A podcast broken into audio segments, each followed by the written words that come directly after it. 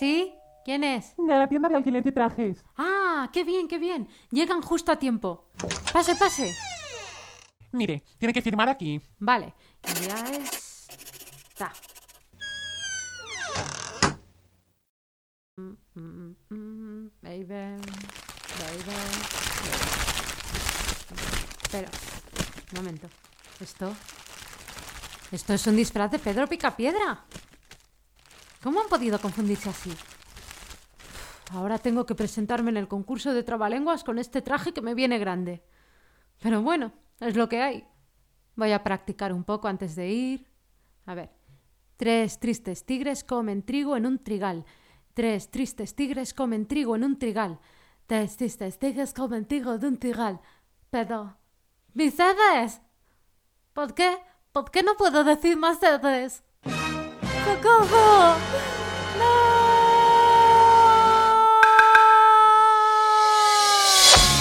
Has llegado al templo del sensei del cantante. El podcast para cantantes y profesionales de la voz de Vox Vocal Studio. Potencia. Resistencia. Notas agudas. Notas graves. Control. Equilibrio vocal. Soy Esther Justel. Yo soy Carlos Campaña.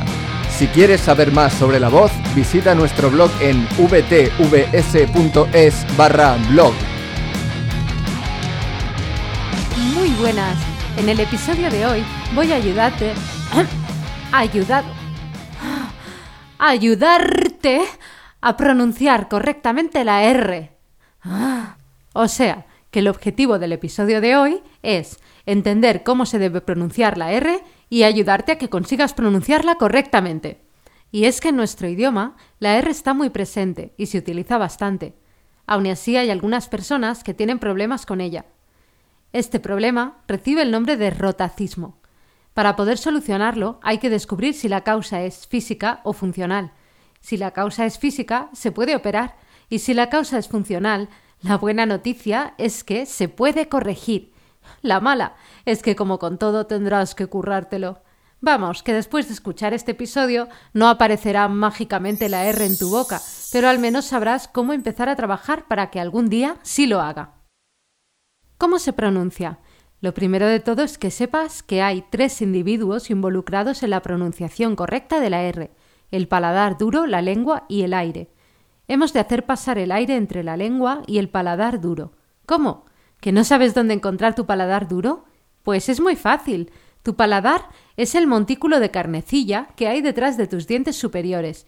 Y para que pase aire entre tu lengua y tu paladar tienen que estar cerca. ¡Eh, no tan cerca, que corre el aire! Si aprietas mucho la lengua contra el paladar, el aire no va a poder pasar, y si están demasiado separados, no va a producirse ninguna vibración audible, así que tienen que estar rozando.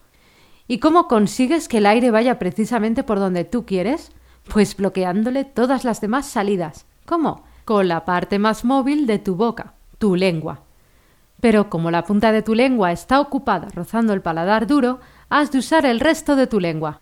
Haz que los laterales de tu lengua vayan a juntarse con tus dientes superiores, a ambos lados. Dicho de otra manera, haz que tu lengua ocupe todo el ancho de tu dentadura superior. O dicho de otra manera, ponle una mantita de lengua a tus dientes de arriba. Pero la cosa no queda ahí, porque aún hemos de saber cómo controlar al tercer individuo involucrado en este asunto, el aire. ¿Qué cantidad y qué presión de aire tienes que utilizar? No te puedo decir una cantidad exacta como en una receta de cocina, porque no tienes manera de pesar los ingredientes. Así que vas a tener que cocinar a ojo. Puedes ir de más a menos. Empieza con mucha presión y ves bajando la intensidad, a ver si la vibración aguanta. La cantidad adecuada es la misma que la que utilizas al decir una D o una T. Y si te fijas bien, verás que la posición de la lengua es la misma, aunque ojo, hay personas que sacan demasiado la lengua para decir la D y la T. En lugar de hacer que toquen el paladar duro, tocan los dientes. Pero esto ya es otra historia. Y ahora que ya has entendido cómo se pronuncia la R, aún me queda ayudarte a pronunciarla. Si probando todo lo que te he ido contando sobre las posiciones de la lengua y la cantidad de aire has conseguido algo parecido a una R, tienes que seguir trabajando en la posición y acostumbrarte a ella. Recuerda que tienes la T y la D y que puedes utilizarlas para que te ayuden con la puñetera R. Y si te sale decir truco o adrede, aprovecha y alarga la R, diciendo truco y adrede. Y ahora vamos a practicar a decir una palabra que empiece por R, como roto. Para aprender a pronunciarla correctamente, vamos a decir primero troto con T y ahora troto. Quédate solo con la TR trrr, y ahora solo con la R. Trrr, y añade lo demás. Roto. Ahora haz que vibre un poco menos de tiempo y ya es tuya. Roto. Vas a tener mucho trabajo por delante con esto, pero si vas practicando al final te saldrá. Una ayudita extra y a la vez esencial para que te salga es que tu lengua esté controlada, que haga lo que tú quieras. Para ello tienes que eliminar las tensiones. Es probable que te cueste poner a trabajar solo la punta de la lengua, así que tienes que tomar conciencia de ella. Una buena manera es pasear la punta de tu lengua por la cara interna de todos tus dientes, como si los estuvieras contando o sacándote comida que se te ha quedado entre los dientes. Y luego están los ejercicios de exterior con la lengua. Sácala de tu boca y muévela como cuando te relames mientras haces sonido.